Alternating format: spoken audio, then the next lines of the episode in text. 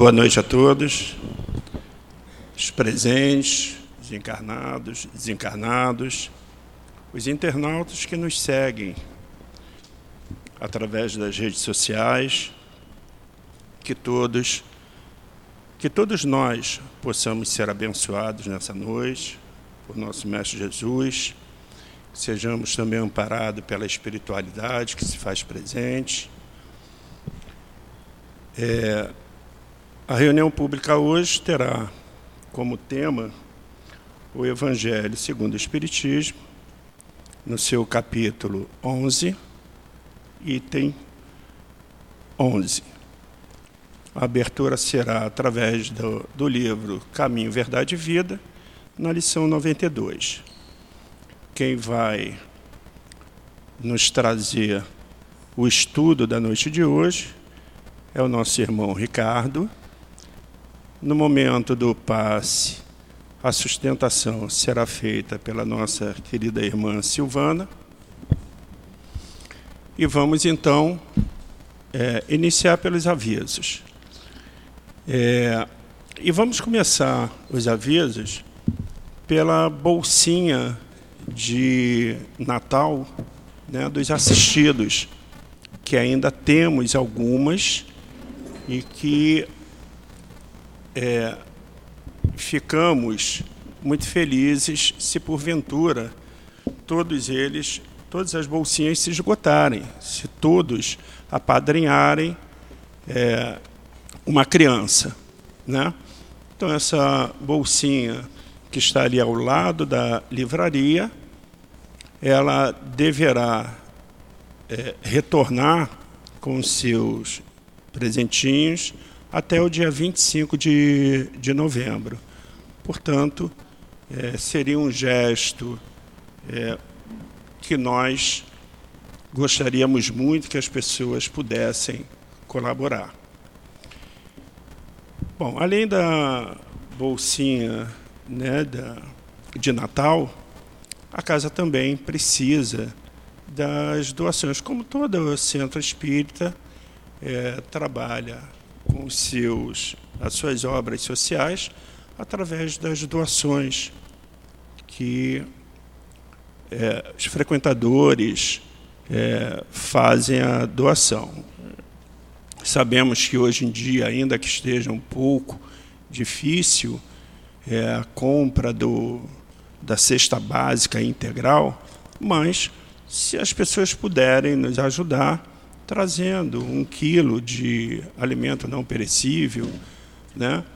Ao final do mês, nós conseguiremos montar então a cesta básica e fazer as doações, já que a casa atende a pouco mais de, de 330 famílias, entre 330 a 350. Então, precisamos muito de que as pessoas possam ajudar não só nos alimentos, mas também no material de limpeza. Né? Todo aquele material que utilizamos em nossas casas, aqui no centro também se utiliza. Então, aqueles que puderem colaborar na direção da casa e todos nós, trabalhadores, voluntários aqui da casa, agradecemos as doações que chegam. Né? E, aos sábados, é, nós fazemos, além da reunião pública, nós temos a obra social Antônio de Aquino, né, que atendem a todas essas famílias, com suas crianças, recebendo o café da manhã, recebendo o almoço, indo para as salas de evangelização, enfim, é verdadeiramente um dia muito feliz para casa, porque nós recebemos uma quantidade muito grande de famílias e principalmente os trabalhadores, né, que realizam essa obra por se dedicar de corpo e alma e coração, né? Então é um trabalho muito bonito e é um dia muito bonito, né? Convidamos a todos a poder vir conhecer aqueles que porventura ainda não conhecem, que venham conhecer e, quem sabe, até se oferecer ao trabalho. Que a única coisa que não falta aqui é trabalho. Trabalho e estudo. Né? A casa realiza estudos de segunda a segunda. Muitos é, fazem o estudo de segunda a sexta. Aqui não, aqui é de segunda a segunda. Né? Ah, domingo? Também domingo. E o estudo é realizado de manhã, tem de tarde e tem de noite.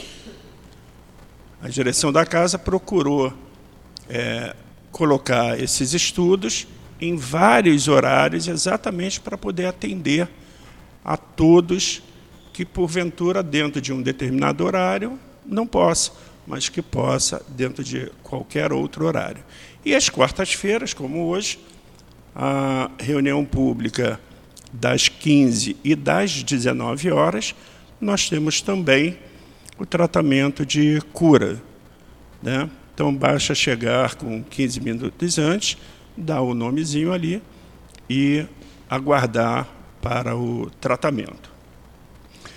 É, como eu disse, o nosso estudo hoje será do Evangelho segundo o Espiritismo e vamos fazer então a abertura com o livro Caminho, Verdade e Vida, lição 92, que nos diz: Madalena, disse-lhe Jesus, Maria. Ela, voltando-se, disse-lhe: Mestre, João 20, 16. Dos fatos mais significativos do Evangelho, a primeira visita de Jesus na ressurreição é daqueles que convidam a meditação substanciosa e acurada. Por que razões profundas deixaria o Divino Mestre tantas figuras mais próximas de sua vida para surgir aos olhos de Madalena em primeiro lugar? Somos naturalmente compelidos a indagar por que não teria aparecido antes o coração abnegado e amoroso que lhe servira de mãe aos discípulos amados. Entretanto, o gesto de Jesus, profundamente simbólico em sua essência divina. Dentre os vultos de Boa Nova, ninguém fez tanta violência a si mesmo para seguir o Salvador, como a inesquecível obsidiada de Madalena, de Magdala. Nem mesmo Paulo de Tarso faria tanto. Mais tarde, porque a consciência do apóstolo dos gentios era apaixonada pela lei, mas não pelos vícios.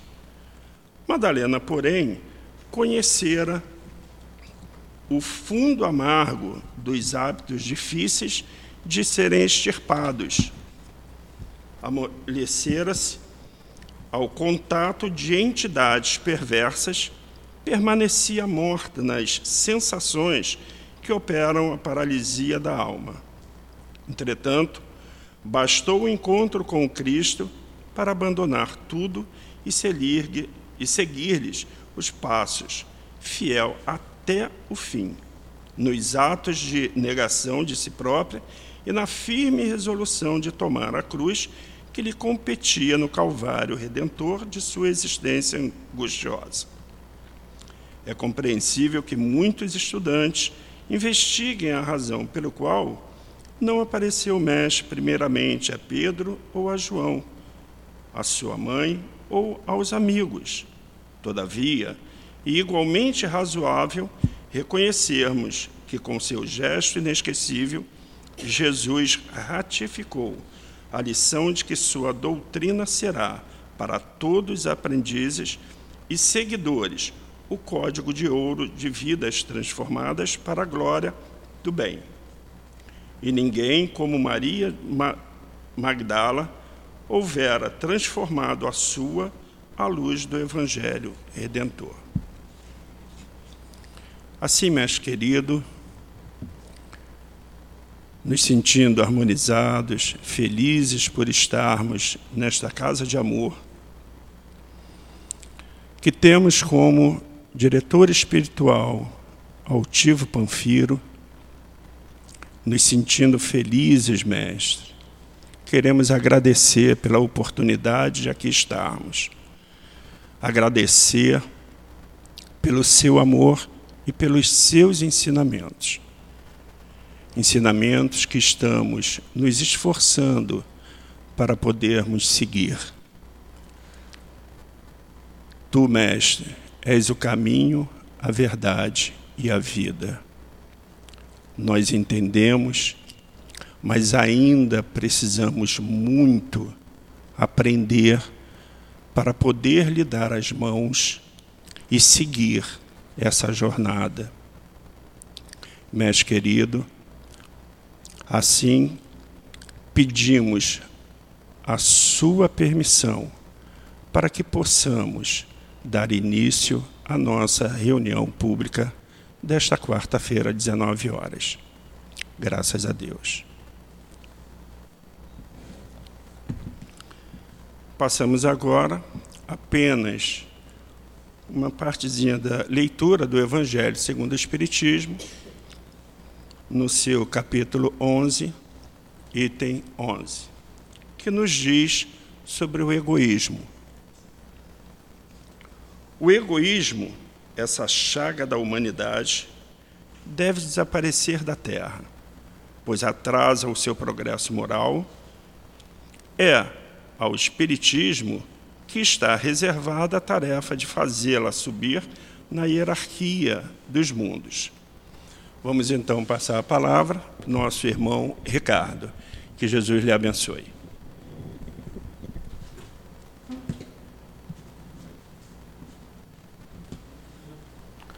Boa noite a todos. Que a paz de Jesus possa permanecer em nossos corações, que Ele possa nos amparar que Ele possa nos sustentar em mais uma noite de estudos aqui na casa. Queridos, falar de egoísmo é um tema desafiador. Por quê? Porque nós, de certa forma, somos um pouco egoístas. Vamos entender o porquê, né? Todos nós somos espíritos criados por Deus, simples e ignorantes. Nós temos um destino, que é justamente todos nós chegarmos à perfeição. Mas isso vai demorar. Isso acontece encarnação após encarnação, onde nós erramos, aprendemos um pouco, erramos novamente, voltamos a aprender. Então é um processo que não vai ser nesta encarnação que nós vamos nos tornar espíritos perfeitos. Portanto, vai demorar um certo tempo. Esse é o primeiro ponto, que nós precisamos, na verdade, nos é, é, nortear em relação qual o nosso destino, o que, que a doutrina espírita nos traz de informação a respeito do nosso destino. Então é fato que nós, um dia, com certeza, mais cedo ou mais tarde, nós vamos chegar à perfeição. Portanto, se um dia nós vamos chegar à perfeição, hoje nós somos o quê? Seres imperfeitos. Imperfeitos do ponto de vista moral, imperfeitos também do ponto de vista intelectual. Nós já evoluímos, sem dúvida, evoluímos muito de anos e anos para cá, mas ainda falta ainda evoluir. E se nós nos avaliarmos, cada um de nós, se autoavaliar e verificar, nós temos vícios morais, de uma forma geral? Temos. O que, que nós chamamos de vícios morais? Somos ainda criaturas o quê? Orgulhosas. Né? Temos orgulho. Né? Temos a vaidade. Temos inveja. Até hoje na moda fala-se muito da inveja branca. Não, mas a inveja, a minha inveja é branca. Não, não tem isso. Inveja é inveja. E também o egoísmo.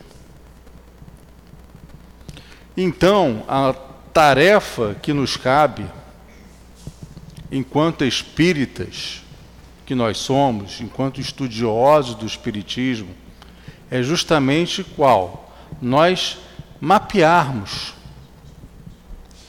todos esses vícios morais que nós possuímos, todos esses vícios morais que nós temos, e devagarinho, dia a dia, transformar esses vícios que nós identificamos em nós mesmos em virtudes.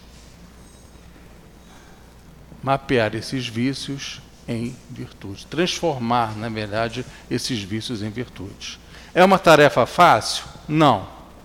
É uma tarefa, parece fácil, mas é uma tarefa extremamente difícil, porque nós vamos nos deparar com defeitos que nós possuímos e ainda vamos levantar a mão e falar o seguinte: opa, mas esse defeito que eu identifiquei aqui, eu procedi dessa forma porque a pessoa mereceu.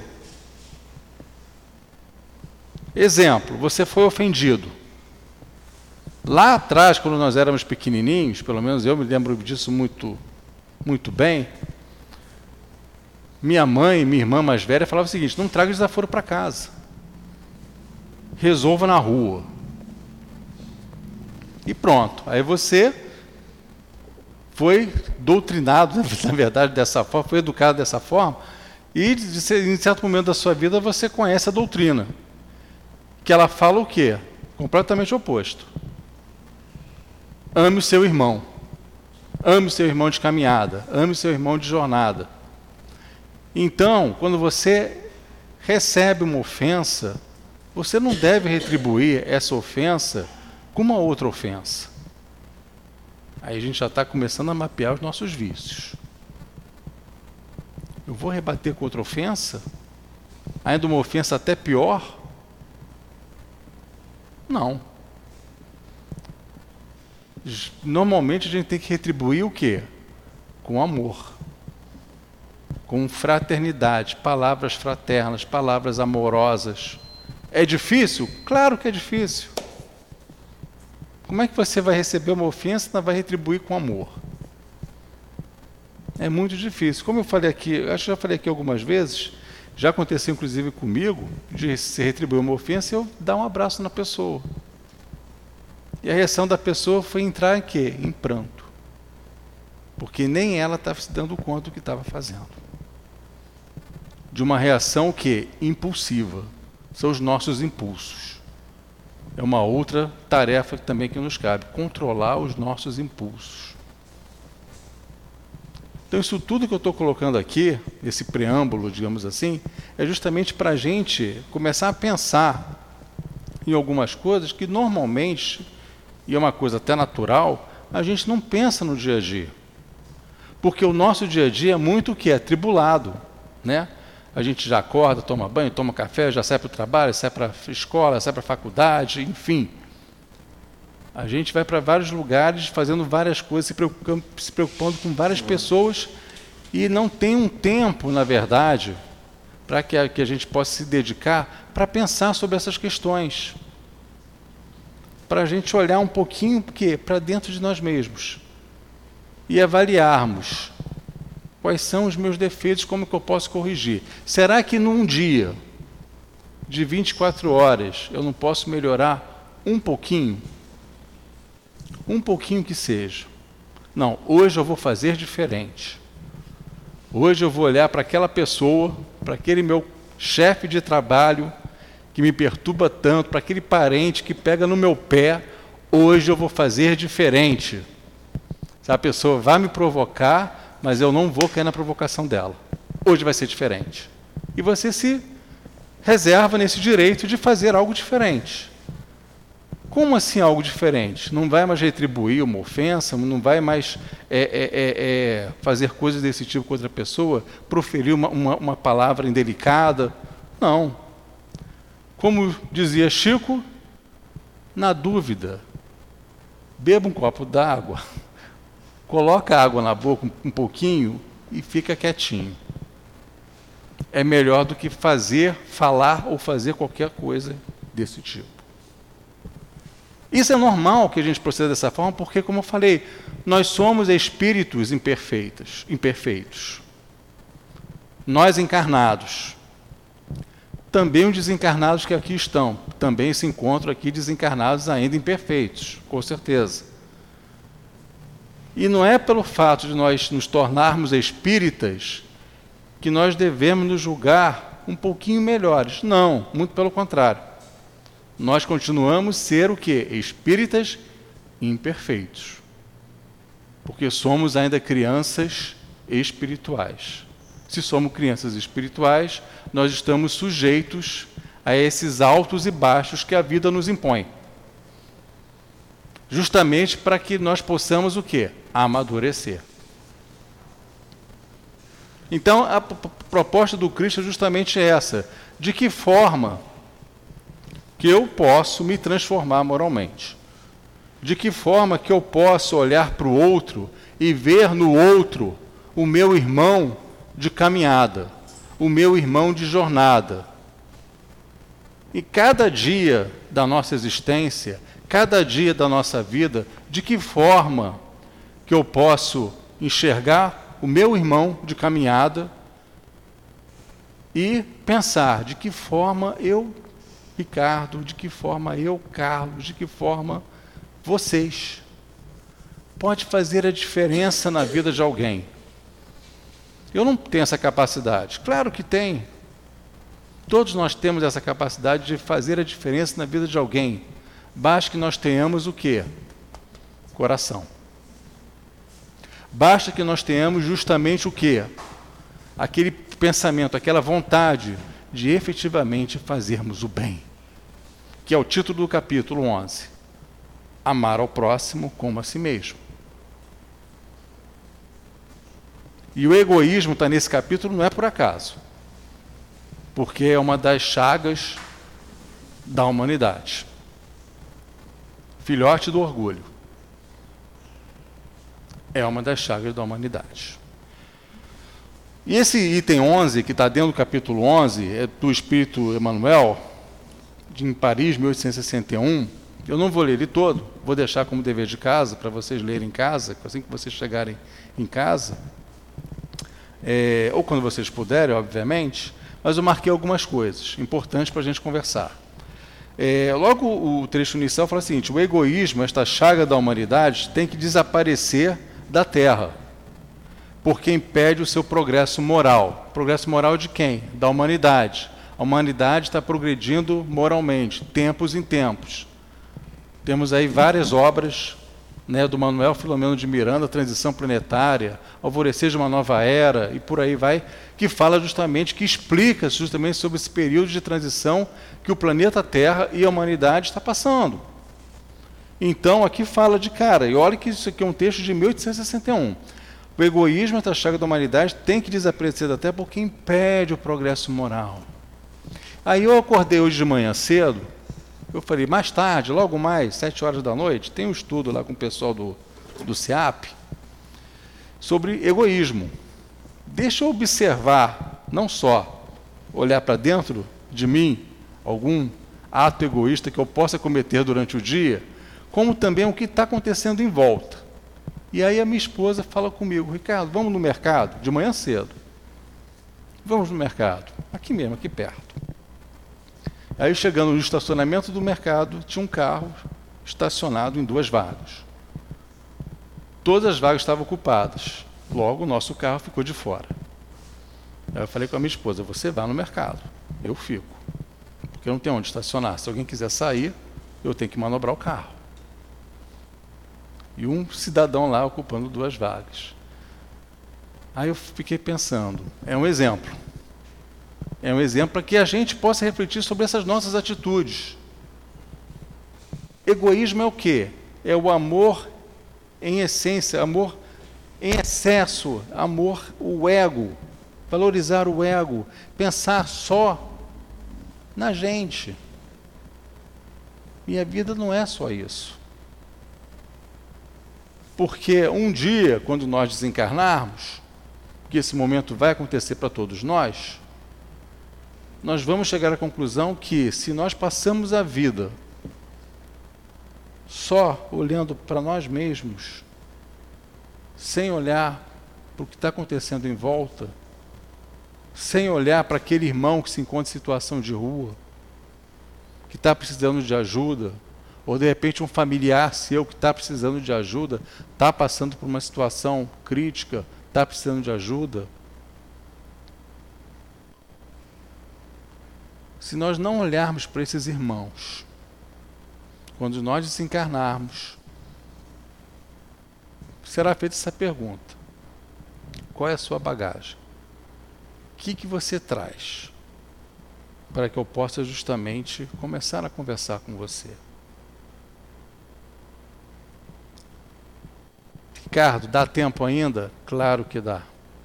Sempre há tempo para nós reformularmos reformularmos a rota do nosso barquinho chamado encarnação. Sempre há tempo. Basta que nós façamos esse trabalho, essa análise de como que nós estamos procedendo diante da vida.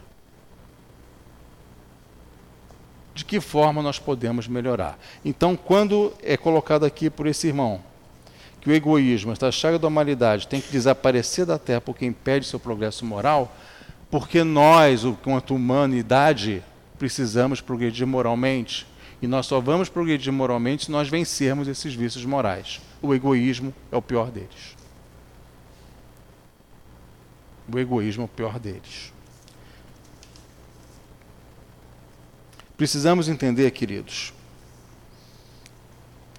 que nós, o planeta Terra, ele faz parte de um mundo chamado mundo de provas e de expiação, que está migrando para um mundo de regeneração.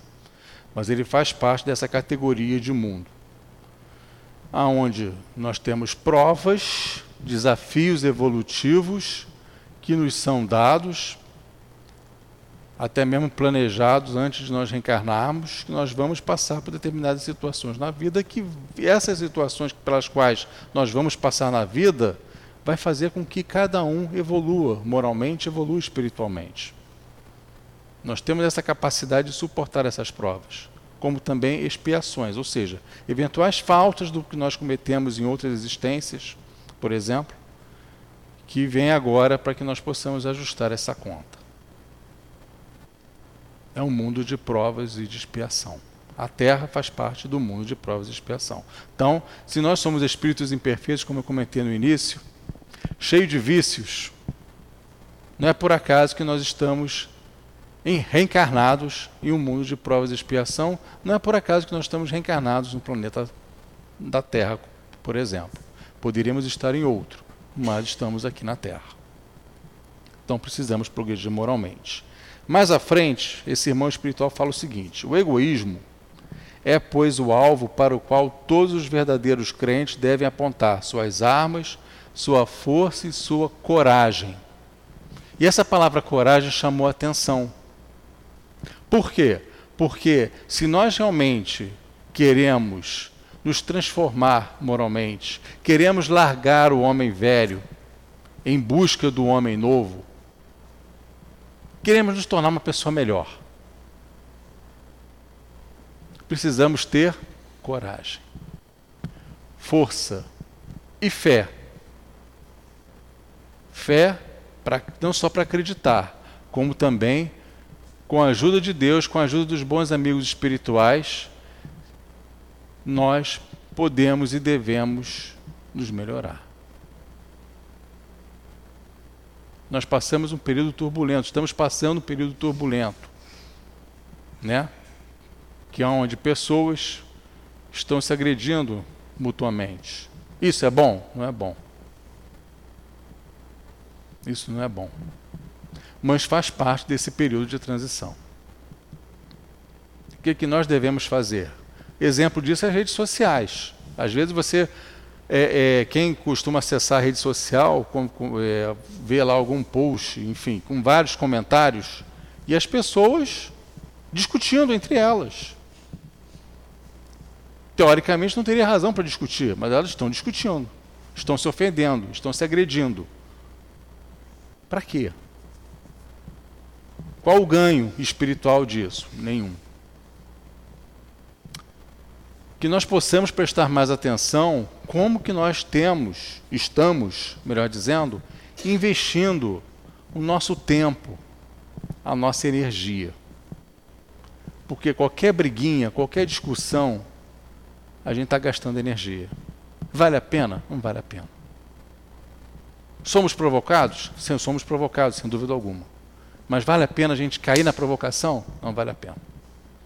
A gente está perdendo tempo e gastando a nossa energia, gastando a nossa munição espiritual, vamos chamar assim. Por isso que fala-se tanto em orar e vigiai. Ou vigiai e orai. Vigiar o quê? Vigiar os pensamentos. Vigiar as nossas atitudes. Fazer prece, fazer oração, mas não é fazer prece e oração só para pedir. É para pedir, saber pedir. Não vai pedir para ganhar na Mega Sena. Isso não vai rolar. Mas vai pedir o quê? Ajuda espiritual. Que os bons espíritos possam o quê? Te orientar, te guiar em busca de uma solução, para dar a solução, te intuir na solução de, de um determinado problema que eventualmente você possa estar passando. E a ajuda vem, prestem destino certo, quando feito do coração. E o vigiar, vigiar os pensamentos, vigiar seus sentimentos. Olha só, tudo começa a, quê? a ficar interligado. Um tema começa a, ficar, a criar o que? Raízes para outras conexões, ou, ou outros subtemas, vamos chamar assim. Mas precisamos nos atentar para isso. Será que nós realmente estamos vigiando os nossos pensamentos? Quando a gente olha para uma pessoa, a gente começa a julgar. Nós temos muito isso. Olhamos e começa a julgar o outro, sem saber da vida do outro. Começa a olhar para o outro e falar o seguinte: olha, esse cara aí, não sei, não, esse cara não, não trabalha muito bem, ele está é, é, é, fazendo o trabalho de má vontade. E às vezes, quando você vai conversar com o outro, não, hoje eu realmente não estou muito bem porque eu acordei de manhã cedo com cálculo renal. Ontem eu fui parar em dois hospitais. Tomei não sei quantos remédios, não sei quantas injeções e hoje realmente estou assim. Aí a pessoa olha e pensa que a pessoa não está trabalhando muito bem. E julga, expõe o julgamento. Situações como essa acontecem com todos nós. E Jesus mesmo falou: não julgueis, para não serdes julgados. E até hoje a gente não aprendeu. Ele continua. Digo coragem porque é preciso mais coragem para vencer a si mesmo do que para vencer os outros. Coragem para vencer a si mesmo. Então, de repente, para que você possa se tornar, você que eu digo, você e eu, para que nós possamos nos tornar menos egoístas, nós precisamos ter coragem para que nós possamos nos vencer. E vencer como? Nos observando mais. Praticando o que está lá na pergunta 919 do Livro dos Espíritos, que é quando os Espíritos disseram: Conhece a ti mesmo conhece a ti mesmo. E Santo Agostinho explica passo a passo de que forma que nós podemos nos autoconhecer. Quando ele fala, ao final do dia, na noite, quando você for dormir, reflita sobre tudo que você passou durante o dia. Nos mínimos detalhes. Você vai se surpreender. Esquecendo o orgulho. Porque às vezes você pode passar por uma situação durante o dia e falar o seguinte: ah, ele mereceu isso. Ah, ele mereceu que eu falasse isso, que eu fizesse dessa forma. Esquece isso. Esquece isso. Seja isento. E fala: realmente eu errei. Eu errei com essa pessoa. Eu falei coisas que não deveria ter falado eu procedi de tal forma, não deveria ter procedido dessa forma, e sim de uma outra forma. E o que, que você pode fazer para ajustar isso tudo? Santo Agostinho explica. No dia seguinte, faça um plano de ação. O que é o plano de ação? Estender a mão. Pedir desculpas. Se perdoar ainda é muito difícil para muitos. Vamos, pelo menos, estender a mão e pedir desculpas. Eu errei. Realmente não estava muito bem, estava passando por determinadas situações na vida. Explica para a pessoa. Pronto. Foi desculpado? Não foi desculpado? Aí já o problema não é seu, é dela ou dele. Mas pelo menos vamos fazer a nossa parte. Vamos ter a consciência tranquila de que nós sempre devemos fazer a nossa parte da melhor maneira possível. Como diz um, um grande amigo lá de Brasília, que ele fala sempre o seguinte: nas suas, nas suas palestras, nas suas exposições, nas suas colocações. A vida pode ser leve. Nós que atribuímos à vida um fardo, às vezes muito mais pesado do que nós mesmos devemos suportar e podemos suportar. E nem sempre é assim. A vida pode ser leve. Para que a gente carrega tanta culpa hoje? A mágoa. A culpa, de repente, antes você procedia, pensava de uma forma que hoje você não pensa, não sente mais. Você mudou, você amadureceu, você evoluiu. Você está na doutrina, está estudando a doutrina, está frequentando uma casa, está trabalhando na casa. Antes você não fazia nada disso, tinha outra forma de pensar. Errou. Erraria hoje? Não. Então se auto aí vem o auto perdão. Se auto perdoe. Tire essa culpa do, dos ombros. A mesma coisa com a mágoa, com milindre. Hoje em dia você tem muito, muito muitas pessoas ficam milindradas por poucas coisas. Para quê? Para quê? Olha só aquela questão novamente voltando do tempo e da energia, que nós estamos perdendo tempo, estamos gastando energia. Que nós poderíamos estar investindo esse tempo, investindo essa energia de uma outra forma. De repente fazendo diferença na vida de alguém. De repente você indo numa farmácia, no supermercado, encontrar um irmão mais cabis, cabisbaixo, triste, melancólico, e você ser aquele veículo, naquele momento, naquele instante, para fazer a diferença na vida dessa pessoa. Você está ali por acaso? Não. Às vezes você está ali porque realmente tem que estar ali. Para estender a mão para essa pessoa. Esse é o nosso papel.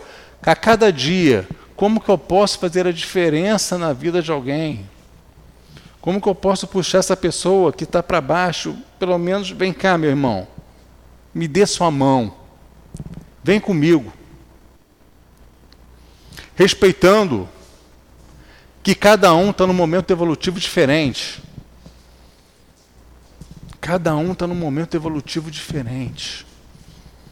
Uns estão mais evoluídos, outros menos evoluídos. As idades espirituais variam de um para um. Mães, eu, a cada dia, eu posso ter esse pensamento introjetado em mim. Como que eu posso fazer a diferença na vida de uma pessoa? Por isso que ele fala aqui da coragem. Isso nos torna menos egoístas.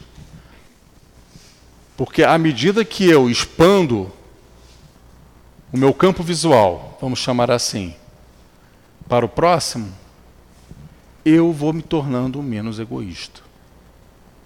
Eu vou prestando atenção que existem outras pessoas ao lado precisando de ajuda, eu vou estender minha mão, eu vou me tornando uma pessoa mais o quê? Caridosa, mais fraterna, mais amorosa. Eu digo sempre, ser amoroso, fraterno e caridoso dentro da casa espírita é fácil. Agora, da porta para fora, ali que é a prova dos nove. Ali que é a prova dos nove. Porque você vai encontrar pessoas de diversos tipos, diversas formações, até mesmo pessoas da casa espírita. E, de, e, se você encontrar pessoas da casa espírita, acho que é pior ainda, que a pessoa pode falar para você, Ué, você não frequenta lá o SEAP? Por que você está falando assim comigo? E aí, José? Então, lá fora é mais difícil. Mas nós precisamos começar. Porque a vida não é passagem. Quer dizer, a vida é, é passagem. Mas eu digo o seguinte: a vida em si, nós não estamos aqui a passeio. Nós estamos aqui para aprender, né? para evoluir, para fazer justamente isso que o Evangelho está nos propondo a fazer, que Jesus nos ensinou, mas que até hoje a gente não introjetou essas questões. O Evangelho segundo o Espiritismo é o código de conduta moral. Código de conduta moral. Que nós deveríamos ler, reler, estudar tantas vezes quanto forem necessárias para que nós possamos justamente nos transformarmos. A proposta do Cristo é essa: você está reencarnando, eu espero que você se torne uma pessoa melhor nessa encarnação. Esse é o recado que foi dado. Se você se tornar uma pessoa melhor, um pouquinho, pô, valeu, show de bola. Agora, você não se tornou uma pessoa melhor. Não tem problema. Terá uma, próxima, uma outra oportunidade. Uma nova encarnação. A bondade de Deus é tão grande, mas tão grande, mas tão grande, que é dada sempre uma outra oportunidade. E aí ele continua. É, digo coragem porque é preciso ter mais coragem para vencer a si mesmo do que para vencer os outros. Tá. E lá na frente ele fala o seguinte: é, que cada um, portanto, empregue todos os esforços é, a combatê-lo em si, certo de que esse monstro devorador de todas as inteligências, esse filho do orgulho, é fonte de todas as misérias terrenas. É a negação da caridade. Negação da caridade. Quando a gente fala em negação da caridade, vamos parar aqui para pensar. O que é caridade? Quais são os tipos de caridade, melhor dizendo, que existem hoje? Caridade material e a caridade moral. Mas cuidado, a gente não está falando aqui de esmola. Caridade material em que sentido? Você abrir seu guarda-roupa e você identificar quais as roupas que você não usa mais. Está lá guardado. Muita gente tem a roupa tamanho 38 guardado. Seu tamanho não é 38. Seu tamanho já está no 48. Mas está lá o 38. Na esperança de que um dia vai entrar no 31. Não vai entrar. Não vai entrar. Nessa encarnação, não. Eu já, já me dei por conta disso. Então, para que, que a gente tem lá o tamanho 38 guardado no, no guarda-roupa, se um outro irmão pode usar esse tamanho 38? Por que não pega e não doa? Vai fazer a diferença na vida de alguém? Vai, sem dúvida. E por aí vai. Então, você vai estar, tá, tá fazendo o que? Uma caridade, do ponto de vista material. Doando roupas que você não usa mais, que estejam preferencialmente em bom estado, porque se não tiver em bom estado, se estiver rasgada, não é doação, é lixo. Doação, eu usaria de coração. E também a caridade moral. É você doar o seu tempo, doar o seu ouvido para aquele irmão que está precisando falar. Muitos de nós trabalhamos nas casas espíritas, não somos ainda atendentes fraternos, vamos chamar assim, porque muitas das casas requerem um curso para atendimento fraterno, para exercer né, a função de atendimento fraterno muitas, não todas, não sei aqui. Mães, é, às vezes você está trabalhando na livraria, na cantina, no bazar e entra aquela pessoa que veio da rua, desesperada, como a porta da casa é a última esperança para ela, na vida dela. E se depara com quem? Com você, que está no bazar, que está na cantina, que está na livraria. E ela fala: Não vim comprar nada, eu quero falar com você. Não, mas tem um atendimento fraterno, você pode agendar tal dia, tal horário. Não tenho tempo para isso. É agora ou nunca. E vai ser você. Por acaso? Não. Você foi preparado, está sendo preparado para isso. Com os estudos, com as palestras, com as reflexões, com a autotransformação, com a autoanálise. Você vai, pelo menos, tentar, tentar fornecer o mínimo de equilíbrio possível para esse irmão, para essa irmã que está chegando, com dor, com sofrimento. E você consegue fazer isso. Pelo menos para dar uma uma respirada. E aí sim ela ser direcionada para o atendente fraterno. Portanto, todos nós podemos fazer essa diferença na vida de alguém. O nosso papel tem que ser esse: amenizar dores, amenizar o sofrimento. Tem muita gente, mas muita gente, aí fora, com dor e com sofrimento das mais variadas ordens. Antes da, da pandemia, sem dúvida alguma, teve. Depois, piorou. Por diversas razões. Então, se nós podemos dar o colo, na maneira de dizer, para o nosso irmãozinho de jornada, vamos estender a mão. Não tenho vergonha também de levantar a mão e falar: eu preciso de ajuda. Estou passando por algumas situações na vida que eu preciso de ajuda. Estenda a mão, eu preciso de ajuda. A vida é isso, é essa troca. Só que o orgulho, a inveja, a vaidade e o egoísmo colocam o quê? Barreiras para que isso não aconteça. E nós precisamos justamente derrubar essas barreiras para que essa energia possa circular um ajudando o outro, um dando suporte para o outro. Quando é, hoje é você que dá o suporte, amanhã vai ser essa pessoa que vai te dar o suporte. É essa troca. Esse aprendizado constante. Por isso que é colocado aqui a negação da caridade. O egoísmo é a negação da caridade. Isso não pode acontecer. Precisamos sim ser fraternos, ser caridosos e caridade nesse sentido, que é explicado justamente aqui no Evangelho, num capítulo específico que fala especificamente da caridade. Fora da caridade não há salvação. Mas será que nós hoje somos caridosos? São questões para a gente pensar. São questões para a gente pensar. Aí entra também naquela questão que eu comentei no início, do não julgamento, né? Da fofoca, por aí vai. Nossa, você está sabendo da vida daquela pessoa ali?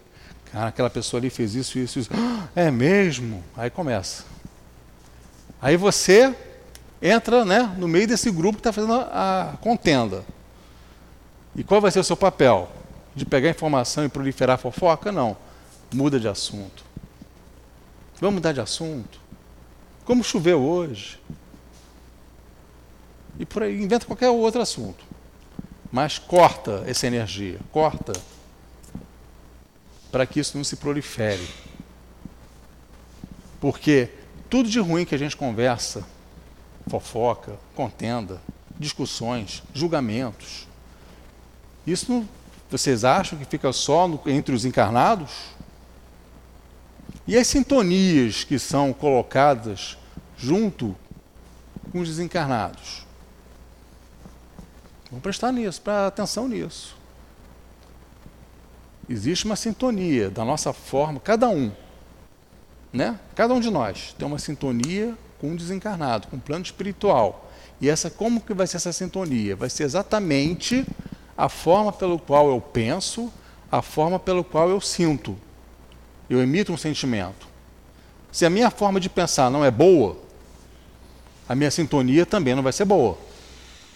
Se a minha forma de sentir, de me relacionar, também não é boa, não é satisfatória, a minha sintonia também não vai ser satisfatória. Aí pergunta, por que, que eu tenho obsessor? Ah, avalia.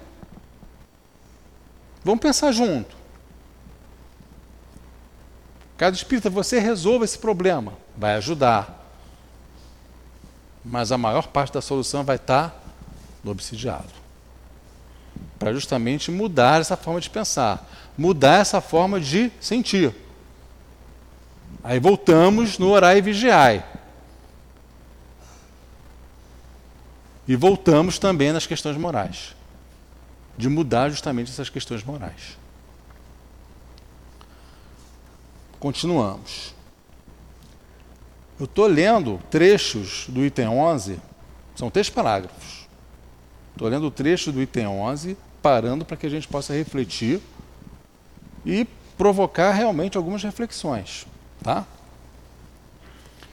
Esse antagonismo entre a caridade e o egoísmo, a invasão do coração humano por essa chaga moral que se deve atribuir o fato de não haver ainda o cristianismo desempenhado por completo a sua missão. Ou seja, qual é o caminho natural? Caridade. O que não é natural é o egoísmo. O cristianismo tem que cumprir a sua missão, ou seja, que todos nós possamos nos transformar do ponto de vista moral, do ponto de vista espiritual. É isso que ele está dizendo aqui. E mais à frente ele fala o seguinte: é preciso que primeiro o expulseis do vosso coração. Expulseis o quê? No caso, o egoísmo. Do vosso coração. Aí ele fala de novo, Emmanuel fala de novo, da transformação moral, do autoconhecimento. Esse expulseis do coração, você não vai, saia daqui, egoísmo, não quero mais você que faça parte do meu coração. Não é isso ele está justamente fazendo o um convite para que a gente possa fazer o autoconhecimento. Gente, coleção Joana de Ângeles. Série psicológica de Joana de Ângeles. Trabalha o tempo todo isso. Né? É, então, nós precisamos prestar mais atenção na gente todos esses sentimentos que estão nos perturbando, para que a gente possa justamente mudar isso. E, de novo, sendo repetitivo de propósito, a mudança é gradativa. Nunca se é assim, é, é, falou tanto sobre ansiedade, transtornos mentais, depressão. Nunca os três juntos, principalmente, nunca. Nunca teve uma campanha tão assim assídua no mês de setembro em prol do setembro amarelo. Nunca. À toa? Não, porque a humanidade precisa. A humanidade precisa. Precisamos pensar sobre isso também.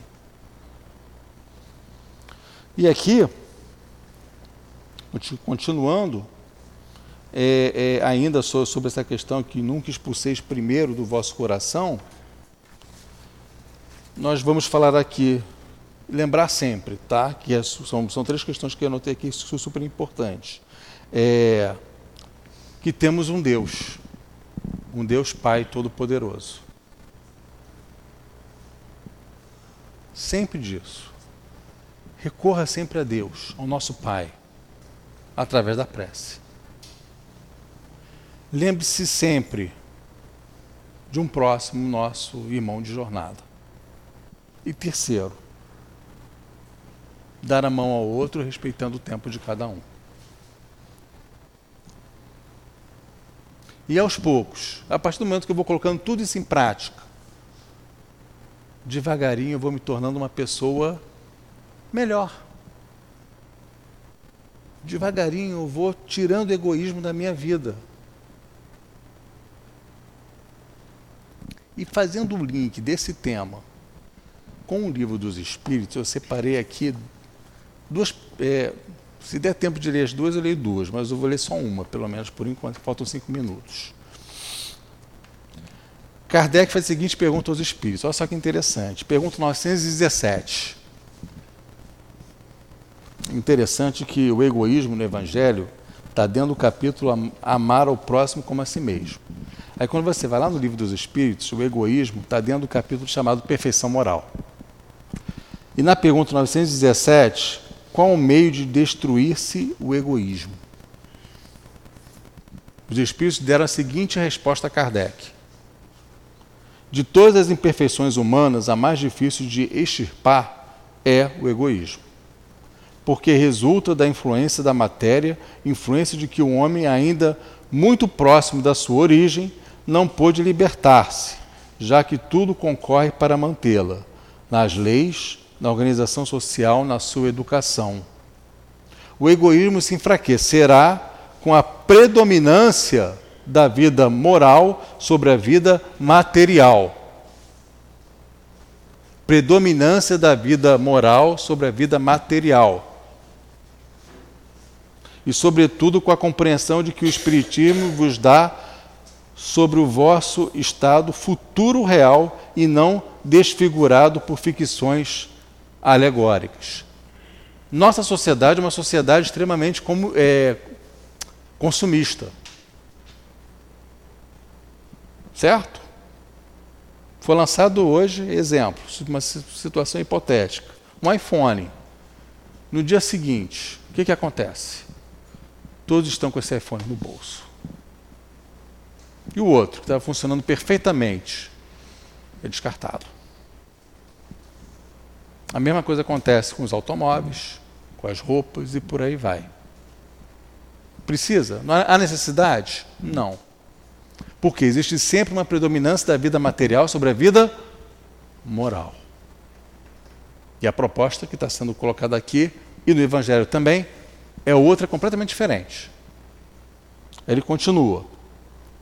Quando bem compreendido e identificado com os costumes e as crenças, o Espiritismo transformará os hábitos, os usos e as relações sociais. Aí pega o link, pela nossa transformação moral. Porque se não houver transformação moral, o Espiritismo também por si só não faz milagre. Né? Então, se não houver transformação moral, o que, que acontece? Não vai haver a transformação de hábitos, usos e relações sociais. Não vai haver. O egoísmo se baseia na importância da personalidade.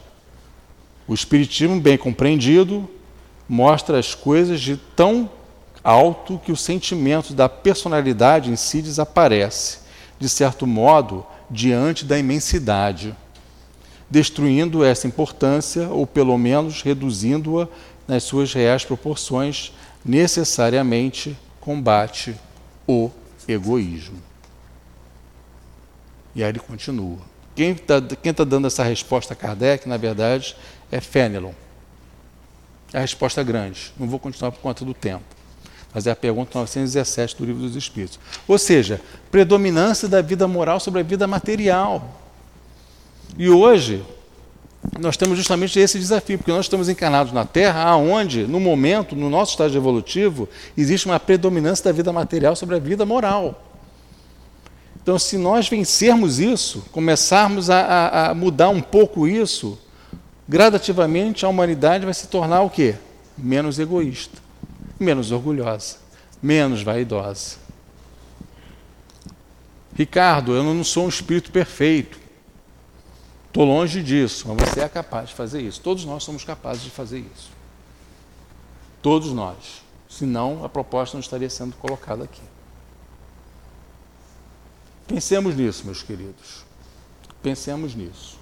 É para a gente refletir.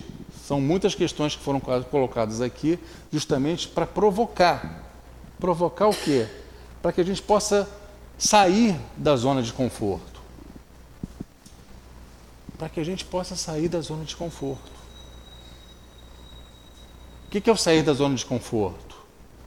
É aquele pensamento: eu preciso mudar. Eu preciso mudar minha, minha forma de pensar. Eu preciso mudar a minha forma de olhar para o outro. Eu preciso mudar a minha, a minha colocação diante da vida. É preciso mudar. Eu preciso me perdoar mais. Eu preciso auxiliar mais o outro. É isso. A proposta é essa. E a proposta não é do Ricardo. Né? É da doutrina, em parte, mas principalmente é de quem? De Jesus. Ele que está fazendo esse convite a cada um de nós. Muita paz a todos. Beijo no coração de vocês.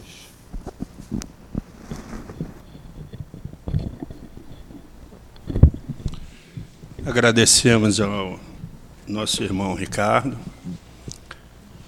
por esse estudo que ele trouxe com muito carinho e muito esclarecedor. Vamos passar agora para o segundo momento, que é o momento do passe, e pedimos então aos médios a gentileza de se posicionarem.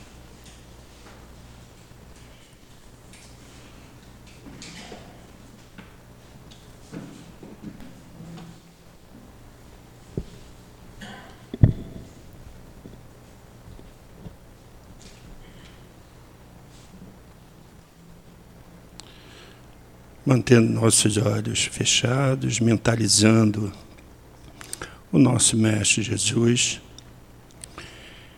queremos pedir, Mestre, a sua bondade, o seu amor, para que nesse momento em que os médios transmitirão os fluidos, as energias, por meio dos nossos guias, protetores desta casa, os guias de luz, que os irmãos possam receber aquilo que aqui vieram buscar, que eles possam se sentir harmonizados, abençoados e fortalecidos.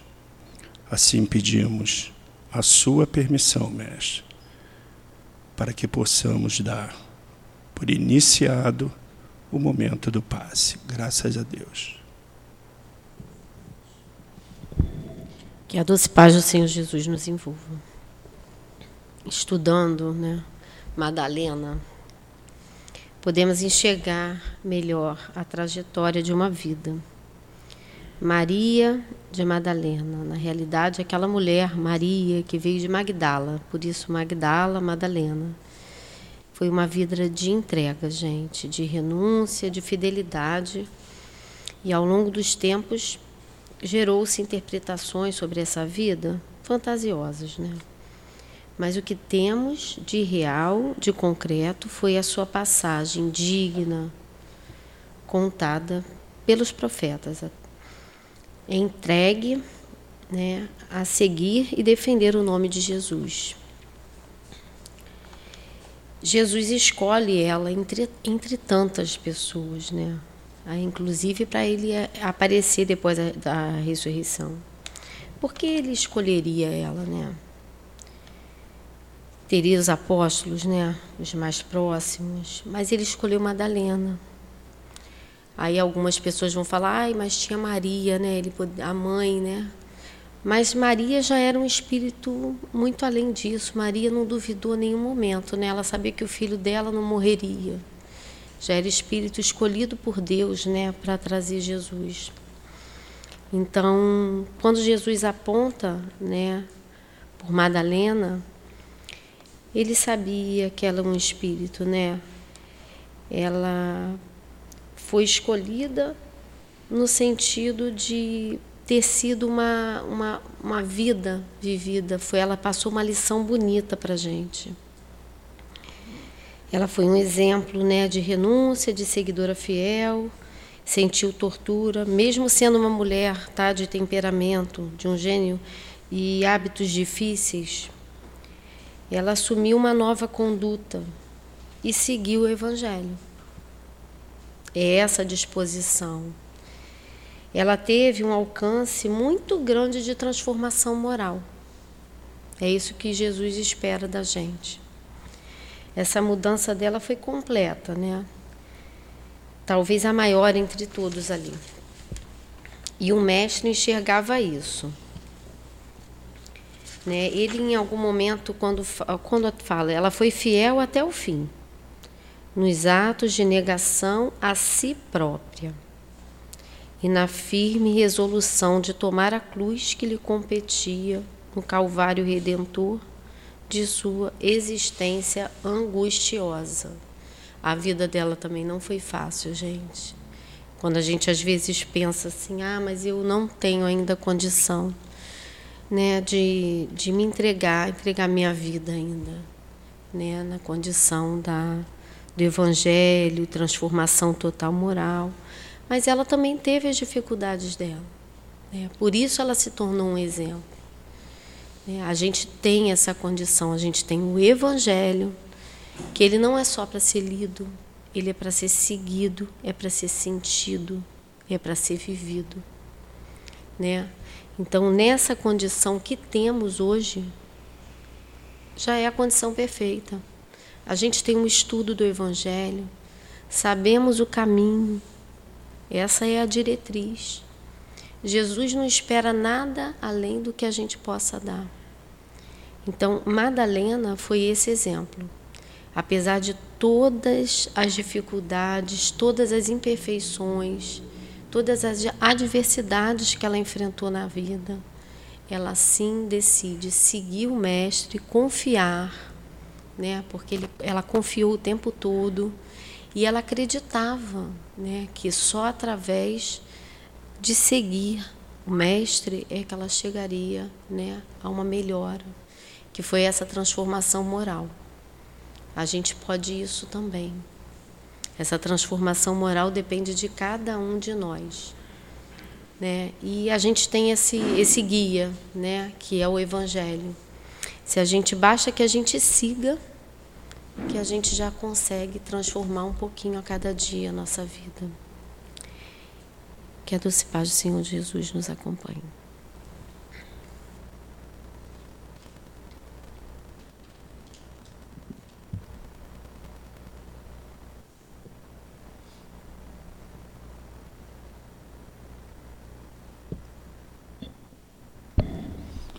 Obrigado, nossa irmã Silvana, pela sustentação do paz. E chegando agora ao final da nossa reunião pública, voltemos nosso pensamento a Deus para agradecer por todas as oportunidades que ele, que ele nos dá. A oportunidade de estarmos vivos neste corpo a oportunidade da nossa saúde, a oportunidade de podermos nos melhorar. Assim pedimos ao Mestre que possamos vencer esta chaga da humanidade que é o egoísmo. Que o nosso eu nos permita olhar para os nossos irmãos com compaixão com amor e com carinho.